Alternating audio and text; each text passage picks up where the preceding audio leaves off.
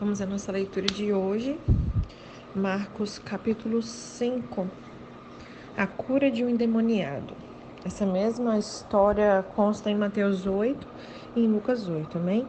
Eles atravessaram o mar e foram para a região dos Gerazenos, que alguns manuscritos vai estar escrito Gadarenos, tá? E alguns vai ser Gergesenos, mas é os Gadarenos, né? Quando Jesus desembarcou, um homem com um espírito imundo veio dos sepulcros ao seu encontro. Esse homem vivia nos sepulcros e ninguém conseguia prendê-lo, nem mesmo concorrentes, pois muitas vezes lhe haviam sido acorrentados os pés e mãos, mas ele arrebentara as correntes e quebrara os ferros dos seus pés. Ninguém era suficientemente forte para dominá-lo. Como vocês já devem saber, quando é, realmente uma pessoa está possessa, ela, ela é tomada de uma força que, né, vem de Satanás de fato, não é normal humanamente falando, né? E era o caso desse homem. Noite e dia ele andava gritando e cortando-se com pedras entre os sepulcros e nas colinas. Quando ele viu Jesus de longe, correu e prostrou-se diante dele e gritou em alta voz: Que queres comigo, Jesus, filho do Deus Altíssimo? Até o diabo sabe, né, quem é o nosso Pai, né? Rogo-te por Deus que não me atormentes. Pois Jesus lhe tinha dito: Saia deste homem, espírito imundo. Então Jesus lhe perguntou: Qual é o seu nome? E ele respondeu: Meu nome é Legião porque nós somos muitos. E ele implorava a Jesus com insistência que não os mandasse sair daquela região. Eu não sei se vocês sabem, mas existem demônios territorialistas de uma região, né, locais. E e aí ele pedia isso a Jesus. Uma grande manada, verso 11, de porcos estava passando numa colina próxima. E os demônios imploraram a Jesus: manda-nos para os porcos para que nós entremos neles. E eles e ele lhes deu a permissão, e os espíritos imundos saíram e entraram nos porcos. A manada de cerca de dois mil porcos atirou-se é, pelo precipício abaixo em direção ao mar e dele se afogou. Os que cuidavam dos porcos fugiram e contaram esses fatos na cidade nos campos, e o povo foi ver o que havia acontecido. Quando se aproximaram de Jesus, viram ali um homem que ele fora possesso da legião de demônios, assentado, vestido e em perfeito juízo. E eles ficaram com medo. Os que estavam presentes contaram ao povo o que acontecera ao endemoniado e falaram também sobre os porcos. Então, o povo começou a suplicar a Jesus que saísse do território deles. Olha só que loucura, gente. Quando Jesus estava entrando no barco, o homem que estivera endemoniado suplicava-lhe que o deixasse ir com ele. Imagina, gente, a situação desse homem. Após ser liberto de uma legião de demônios, ele queria ficar grudado em Jesus. Né? É muito ilógico mesmo, né? Alguém vir salvar a sua vida e você não querer nada com ele. A, a nossa tendência é ao termos o encontro com Jesus, a palavra diz que se o Filho vos libertar, verdadeiramente sois livres. E essa liberdade a gente quer manter ela estando perto de Jesus, né? E aí ele pedindo ali, suplicando a Jesus que deixasse ele com ele. Só que Jesus não permitiu, mas disse: vá para casa, para sua família, e anuncie-lhes o quanto o Senhor fez por você e como ele teve misericórdia de você. Então aquele homem se foi e começou a anunciar em Decápolis o quanto Jesus tinha feito por ele. E todos ficavam admirados. Então, de um endemoniado, ele virou um missionário, um evangelista, um portador das boas novas de Deus, né? E aí, continuando aqui o, o capítulo 5, ele vai falar do poder de Jesus sobre a doença e a morte. Esse mesmo texto está em Lucas 8 também e em Mateus 9. Tendo Jesus voltado de barco para outra margem, uma grande multidão se reuniu ao seu redor enquanto ele estava à beira do mar. Então chegou ali dois dirigentes da sinagoga, chamados Jairo. Vendo Jesus, prostrou-se aos seus pés. Ele implorou insistentemente: Minha filha está morrendo. Vem, por favor, impõe as mãos, a doutrina básica de imposição de mãos aqui, né? Impõe as mãos sobre ela para que seja curada e que viva. E Jesus foi com ele. Uma grande multidão o seguia e o comprimia, e estava ali certa mulher que havia 12 anos que vinha sofrendo de uma hemorragia. É uma história que vocês conhecem bem, então mais uma vez eu peço que vocês ouçam como se estivessem ouvindo pela primeira vez, tá bom? Ela padecera muito sob o cuidado de vários médicos e gastou tudo que tinha então, assim, para vocês verem o quanto realmente vem do inferno, porque quem vem roubar, matar destruir é Satanás. Deus jamais vai botar algo em você para ele quer que você seja próximo, que você tenha para dar, para suprir, e aí ele vem e coloca uma doença que você tem que gastar tudo que você tem com isso, né? Geralmente o que que acontece? Vem uma enfermidade, você tem que ir na farmácia, gasta uma fortuna com medicação. Né? Eu já contei para vocês quanto que custavam as minhas medicações, uma média de 600, 700 reais por mês né? Então, assim, é, para vocês verem como que isso faz parte de fato com aquilo que a gente estudou da maldição da lei. Jamais isso poderia vir de Deus, né? E aí ela gastou tudo que ela tinha, mas em vez de melhorar, ela só piorava. Quando ouviu falar de Jesus, chegou por trás dele, no meio da multidão, e aí vocês já sabem que ela ela ela teve que romper. A gente estudou inclusive sobre essa mulher aqui, acho que não sei se foi no livro do, do Sérgio Pessoa, do Filipenses 4,19, dela se mover, dela ter essa coragem, né, de se, se colocar ali no meio daquela multidão atrás da cura dela, e aí ela rompeu com aquilo tudo, e aí ela foi atrás dele no meio da multidão e tocou no seu manto, porque ela pensava Olha o que ela pensava: se eu tão somente tocar em seu manto, ficarei curada. Essa era a fé que ela tinha. Se eu tocar, eu vou ser curada. E aí, o que, que aconteceu de acordo com a fé dela? Se ela pensasse assim no seu coração, se a fé dela fosse, se ele impor as mãos sobre mim, eu serei curado. Ela podia tocar na veste dele que nada ia acontecer, porque ela não cria dessa forma, ela cria na imposição de mãos. Mas nesse caso, ela fala que se ela somente tocasse no manto, ela seria curada. Era uma convicção, essa era a fé dela. Né? E a palavra diz no verso 29 que imediatamente cessou a sua hemorragia. Existem curas, meninas, que vêm 100% imediatamente. Outras são progressivas, inclusive. Até lá no Decem, é, teve um momento que o pastor. Ai, não vou lembrar quem era. Era o. Ai, gente, americano é, presidente da Jocum lá. E aí ele ministrando sobre cura, né? Foi no momento que houver uma quantidade de cura. Na verdade, cura aconteceu durante todo o dia, mesmo quando não era oração sobre cura, porque no meio daquela atmosfera, o céu naquele lugar, no momento, no ambiente de adoração, tudo aquilo de pregação da palavra, enquanto a palavra é pregada, pessoas são curadas, pessoas são libertas, pessoas são batizadas no Espírito Santo, muitas coisas acontecem, né? Mas nesse momento especificamente, ele mencionava que no primeiro momento que ele estava orando sobre uma determinada cura, pode ser que você receba um 80% de melhora, porque você ainda sente um restinho, e ainda orou por 100% e tal. Então, é, às vezes pode ser progressivo em termos de tempo ou progressivo até naquele horário, assim, né? Eu vi ontem, estava mostrando para Renzo, um vídeo do evangelista do Todd White, que também estava lá, que foi aquele que deu notícia pra gente do, do Bolsonaro lá, em, lá em, no Morumbi. Eu quero. E aí ele um vídeo dele orando por um menino que era que ele tinha um problema de uma vista de um dos olhos. E aí orou e ele começou a, a recuperar um pouquinho da visão.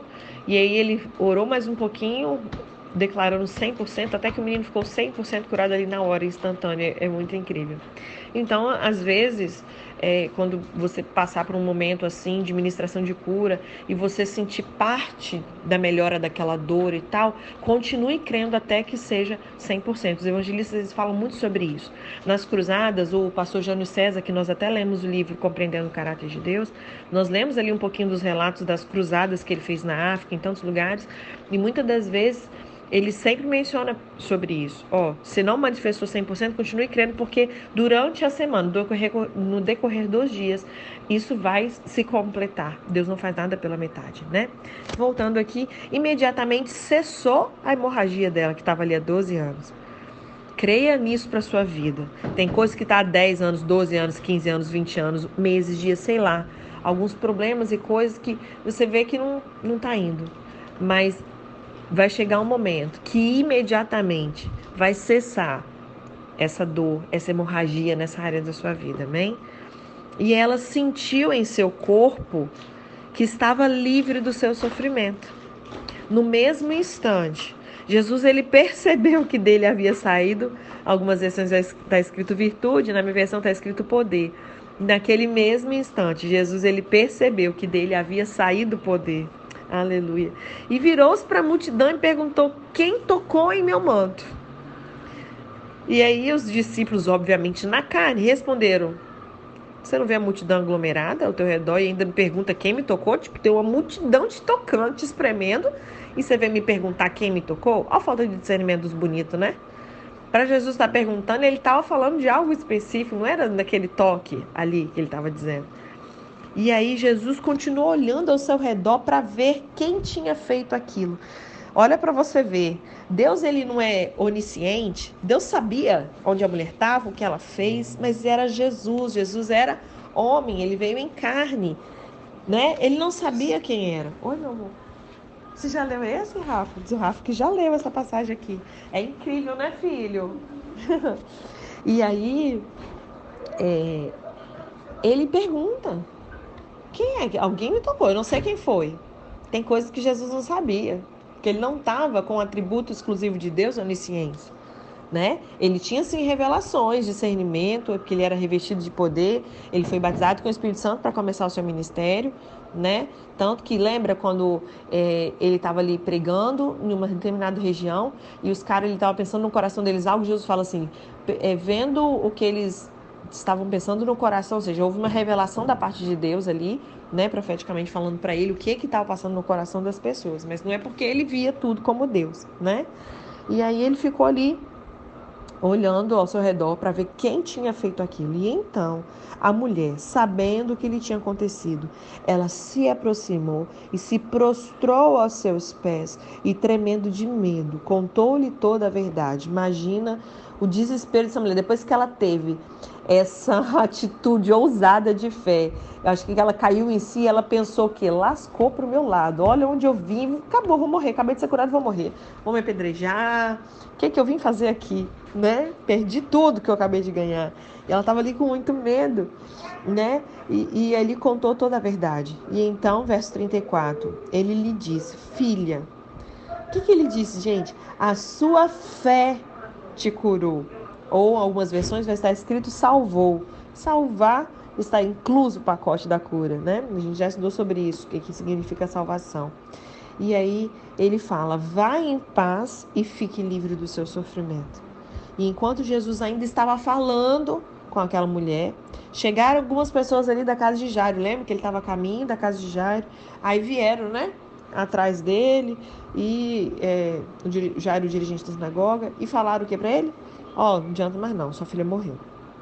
Não precisa mais incomodar o mestre.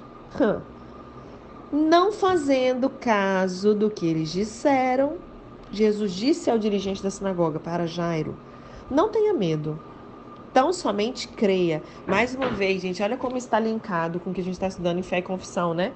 Nós temos aprendido que medo é o oposto de fé. Então, na fala de Jesus, a gente vê claramente isso. Nós vimos também quando ele acalmou a tempestade, quando ele perguntou para os discípulos eles estavam ali com medo, apavorado, tipo, vocês não têm fé? Então, quando ele detecta medo, ele vê que a ausência de fé. E ele fala: não tenha medo, tenha somente, tão somente creia, ou seja, só tenha fé. E aí você e eu precisamos ouvir Jesus dizer isso pra gente várias vezes na nossa vida. Circunstâncias vêm, notícias ruins vêm, situações são colocadas ali que falam, ó, oh, não precisa, não adianta ficar pedindo mais para Jesus, não tem jeito, não tem solução. Já tentamos de tudo, já oramos, já fizemos campanha, fizemos, não tem jeito. Circunstâncias, realidade natural. Mas Jesus fala: não tenha medo, tão somente creia. Lembra que Marcos 11, eu acho que fala, né? Não lembro onde que está agora. Que tudo é possível ao que crê. Né? E aí no verso 37 ele continua: E não deixou ninguém segui-lo. Olha o que Jesus fez. Não deixou ninguém segui-lo, senão Pedro, Tiago e João. João, irmão, irmão de Tiago, né? Muitas das vezes você vai ter que se isolar e se retirar de perto de pessoas incrédulas, pessoas que não, não vão participar do milagre. Vocês já devem ter sido ministrados com relação a isso em alguma ministração. né? Mas o Senhor vem falar isso novamente com a gente. E aí, quando chegaram à casa de Jairo, dirigente da sinagoga, Jesus viu um alvoroço, com gente chorando, se lamentando em alta voz. Então entrou e lhe disse: Por que todo esse alvoroço e lamento? Parece até meio lógico, mais uma vez, né? tipo assim: Jesus, a menina morreu. Como assim você chega aqui e pergunta por que, que todo esse lamento e alvoroço? A menina morreu. Óbvio que a gente está chorando porque a menina morreu, né? Mas ele pergunta meio que não sei, o que está acontecendo aqui? Porque eu não vejo como vocês veem. A minha realidade, a minha ótica, a minha visão é totalmente diferente da de vocês. Como que a gente precisa realinhar nossa mente a nossa visão com a de Deus? Né? E ele pergunta por que, que todo esse alvoroço e lamento? A criança não está morta, ela dorme. Mas todos começaram a rir de Jesus. Ah, gente, rir de Jesus vai rir de você também. Vão achar que você está doida. Vão achar que você tá doido, vão rir de você. Sabe aquele momento assim de dificuldade com seu cônjuge ou com a perda de um emprego? Sabe, situações que batem a nossa porta? E aí, o normal é a gente se desesperar, é a gente chorar, ficar preocupado, ansioso, não dormir. Meu Deus, e agora? Aquela coisa toda. Mas aí você resolve praticar o que você tem aprendido com a palavra. Você lembra que você é a justiça de Deus e que o justo vive por fé e não pelo que vê. E você aprendeu muito sobre alegria, você já estudou a carta mais alegre da palavra. Você aprendeu com Pedro, você aprendeu com Paulo sobre ter alegria, com Tiago, tem de alegria quando passardes por provações, né? Que a, a, a, essa, isso tudo, você perseverando assim, vai realmente produzir frutos, vai produzir perseverança. E aí, de repente, a pessoa olha você está alegre, você está sorrindo, você está em paz, você está bem. Eles vão começar a rir e falar, ah, tá doida. Coitada. Eles vão achar que você tá doida. Normal, tá? Mas o, o evangelho é loucura para o mundo. Lembre que para você e para mim é poder de Deus. Né? E eles começaram a rir de Jesus. Ele, porém, fez o quê? Mandou que todo mundo saísse. Incrédulo, não quero perto tomou consigo quem? As autoridades sobre a criança, o pai e a mãe, e os discípulos que ele selecionou, porque nem todos podiam também. Ele soube quem ia estar junto com ele. Saiba quem caminha do seu lado.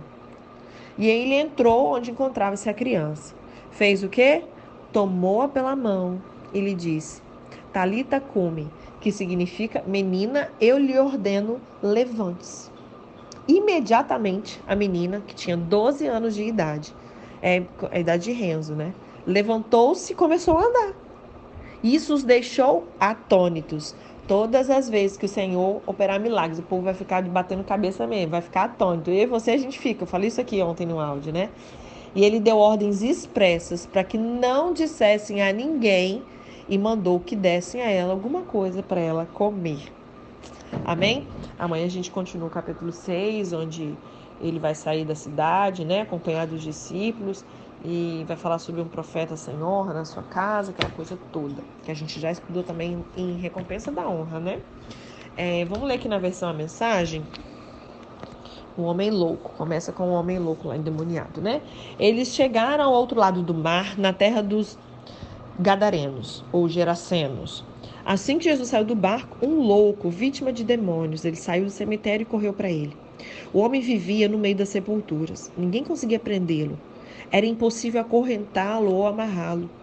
Ele foi amarrado muitas vezes com cordas correntes, mas ele quebrava as correntes e arrebentava as cordas. Ninguém era forte o bastante para subjugá-lo. Noite e dia ele vagava entre as tumbas e pelas colinas, gritando e cortando o próprio corpo com pedras pontiagudas. Oh Jesus, olha gente, tem sido muito comum adolescentes que ficam se mutilando isso é demoníaco, quanto Satanás ele tem invadido a vida dos adolescentes. Temos que orar por isso, amém? Quando ele viu Jesus, ele correu na direção dele, se curvou reverentemente. Depois ele rugiu em protesto, rosnando ali, né? Que queres comigo, Jesus, filho do Deus Altíssimo? Em nome de Deus, não me perturbes. Ele pede em nome de Deus, né? Jesus ele havia ordenado ao espírito maligno: fora, sai desse homem. Então Jesus perguntou: Diga-me seu nome. Ele respondeu: Meu nome é multidão ou legião, pois nós somos muitos. Em desespero, ele implorou a Jesus que não o expulsasse daquela região. Uma grande manada de porcos estava pastando ali numa colina perto. E os demônios então suplicaram a Jesus: Manda-nos então para os porcos, permita que a gente viva neles. E Jesus permitiu. Mas aos porcos aconteceu pior do que ao homem. Enlouquecidos, quando esses demônios entraram, de loucura, de tantas coisas, que eram muitos, cada demônio com um problema específico. Pensa, o homem ele, ele se vivia no meio do, do imagina quantas enfermidades psiquiátricas, né, vinham sobre ele, não só questão de suicídio, de depressão, de esquizofrenia, de loucura, de demência, muitas coisas, né? E aí toda aquela loucura toda quando foi aos porcos, enlouquecidos, os porcos correram, pularam de um penhasco, caíram no mar e se afogaram. Aterrorizados, os que cuidavam ali dos porcos saíram em disparada e contaram o incidente na cidade e na região. Todos queriam ver de perto o que tinha acontecido. Eles encontraram Jesus e viram ali o que era louco assentado, usando roupas decentes e em perfeita saúde, mas não como alguém fora do juízo. Os que haviam presenciado a cena contaram aos outros o que aconteceu ao endemoniado e aos porcos. Do princípio, os curiosos ficaram impressionados. Depois ficaram revoltados por causa dos porcos. Pensa, perderam tudo, né? Que haviam perdido imploraram a Jesus que saísse dali e nunca mais voltasse. Gente, que situação, né? Pare e pense numa situação como essa. De um primeiro momento ficaram maravilhados, né? Porque pensa, aquele cara era conhecido por toda a região. Eles tentavam, botavam correntes no cara e nada, aquela coisa toda, o cara não, né? Possesso sempre. E aí Jesus vem e deixa aquele homem livre, eles encontram aquele homem são sabe, decente, em juízo normal, vestido, tudo certinho. Eles ficam maravilhados, mas logo em seguida eles perceberam o quanto eles tinham perdido financeiramente. Olha o tanto de porco, né, da criação dos animais que eles tinham perdido. Pegaram e escorraçaram Jesus, mandaram ele embora. Quantas pessoas não fazem, não fazem isso, né? Às vezes até a gente acaba meio que às vezes dando uma expulsadinha de Jesus, porque você não quer perder, né? Você só quer ganhar. Só que evangelho é renúncia. O Francis Chan, no Descendo, ele falou muito sobre isso. Ele falou assim: Eu, eu chamei vocês aqui para vocês morrerem. E a gente precisa sim morrer todos os dias, decidir morrer para nós mesmos, né? Perder o que precisar perder por amor a ele. E às vezes você vai perder até materialmente falando, né? Você precisa. Eu falo você, gente, isso me inclui sempre. Quando sai para ir, primeiro entrou aqui, né? É, o que eu sempre digo, e é uma decisão que eu tomei lá atrás, e graças a Deus eu tenho conseguido manter o meu compromisso com o Senhor de não ter a minha vida por preciosa, sabe? Como Paulo nos ensinou, né? E aí eles pegaram e pediram, imploraram a Jesus que ele saísse dali e nunca mais voltasse. E Jesus estava indo para o barco, o homem e o homem que foi liberto, né, dos demônios, pediu ali para acompanhá-lo, mas o mestre não permitiu. Em vez disso, aconselhou a ele: vá para casa, para o seu povo, conte ali para sua família o que o mestre, né, num gesto de misericórdia, fez por você. O homem voltou e na área das dez cidades, Decápolis, dava testemunho do que Jesus havia feito por ele. Ele se tornou o assunto da cidade. Gente, se as pessoas tivessem noção do poder de um testemunho, vocês lembram o que Jesus falou? Vocês serão minhas testemunhas, tanto em Jerusalém quanto no Judeia e nos confins da terra há um poder tremendo no seu testemunho. E quando a gente pensa assim, testemunho, a gente pensa na conversão, tipo assim, ah, o cara ele era traficante, ele foi convertido, encontrou Jesus, ele no outro, que ah, o testemunho do fulano, nosso fulano era bruxo, ah, fulano era macumbeiro, faz tal, tal, tal. Não é isso. Você vai ter milhares de testemunhos no decorrer da sua vida. Eu testemunho de quando eu encontrei Jesus pela primeira vez. Eu tenho testemunho de quando eu entrei numa igreja específica e o Senhor me alcançou de uma maneira específica. Eu tenho testemunho sobre a minha experiência de, de batismo com o Espírito Santo. Eu tenho testemunho sobre cura que eu recebi da enfermidade que não tinha cura. Eu tenho testemunho de como o Senhor me, me trouxe realmente do império das trevas, me tirou de uma vida de pecado, como que ele me fez nova criatura. São muitos testemunhos que você tem para contar. E isso há poder de Deus em cada vez que você conte o seu testemunho e ministra para alguém. Amém? E aí ele vai falar sobre arriscando-se pela fé. Após a travessia, uma imensa multidão formou-se à beira do mar. Um dos líderes da sinagoga, chamado Jairo, foi falar com Jesus, ajoelhou-se diante dele e suplicou: A minha filhinha está à beira da morte, vem comigo, impõe as mãos sobre ela para que ela melhore. Jesus foi com ele e a multidão inteira foi acompanhando, apertando e empurrando Jesus. Uma mulher que estava sofrendo de hemorragia, havia 12 anos, ouviu falar de Jesus. Muitos médicos haviam tratado dela, mas sem sucesso. Levaram todo o seu dinheiro e deixaram pior que antes. Ela esgueirou-se por trás dele e tocou a sua roupa. Ela pensava: basta eu tocar na sua roupa para eu ficar boa.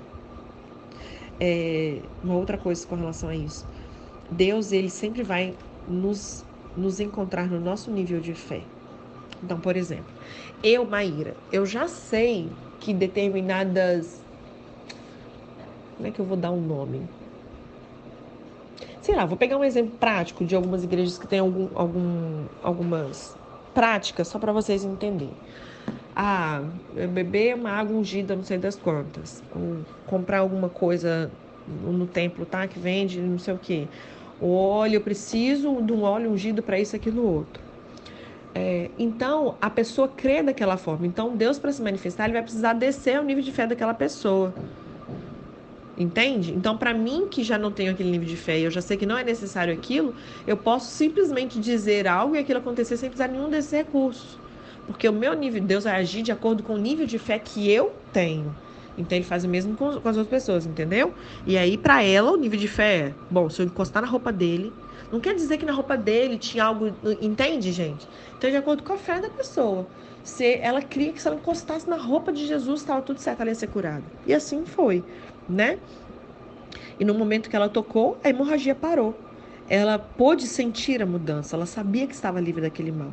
No mesmo instante, Jesus sentiu que dele tinha saído poder. Voltou-se para a multidão e perguntou: Quem tocou minha roupa? Os discípulos disseram: Como assim? Não é nem quem me tocou, é quem tocou na roupa. A multidão empurra e aperta de todo lado. O senhor quer saber quem te tocou? Mas ele insistiu, olhando ao redor para ver quem o tocara. E a mulher, sabendo que ela havia, que havia acontecido e que o havia tocado, tremendo de medo, ajoelhou-se diante dele e contou toda a história. Jesus lhe disse: Filha, você se arriscou por causa da sua fé e agora você está curada. Tenha uma vida abençoada, seja curada da sua doença. Enquanto ele ainda falava, algumas pessoas chegaram da casa do Jairo, do líder da sinagoga, e informaram: Ó, oh, sua filha morreu, para que, que você vai continuar incomodando o mestre? Não adianta mais. Ouvindo o que diziam, Jesus tranquilizou o homem: Não dê atenção a eles, apenas confie em mim. Ele não permitiu que ninguém fosse com ele, exceto Pedro, Tiago e João. Entraram na casa, abrindo caminho entre os fofoqueiros, sempre ávidos por uma novidade, pelos vizinhos que havia trazido comida. Jesus foi ríspido com eles, porque todo esse falatório e essa choradeira sem sentido. A criança não está morta, ela está dormindo. As pessoas na casa zombavam dele, achando que ele não sabia o que, que ele estava dizendo. Contudo, Jesus dispensou todos eles, chamou o pai e a mãe da criança, seus companheiros, né, Pedro, Tiago e João, e entrou no quarto da menina. Segurando na mão dela, ordenou Talita cume, que significa menina levante-se. E ela se levantou e começou a andar.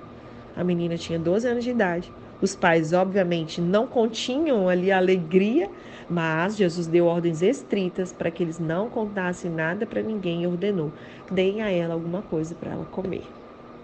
Amém? Que vocês possam ser inundadas de fé através dessa mensagem. Cada ensino venha penetrar dentro do seu espírito, produzindo frutos, não só para você, mas para alimentar a pessoas que estão precisando de um pouquinho mais de fé em determinadas áreas que você já pode ajudá-las, juntar a sua fé com a delas. Amém?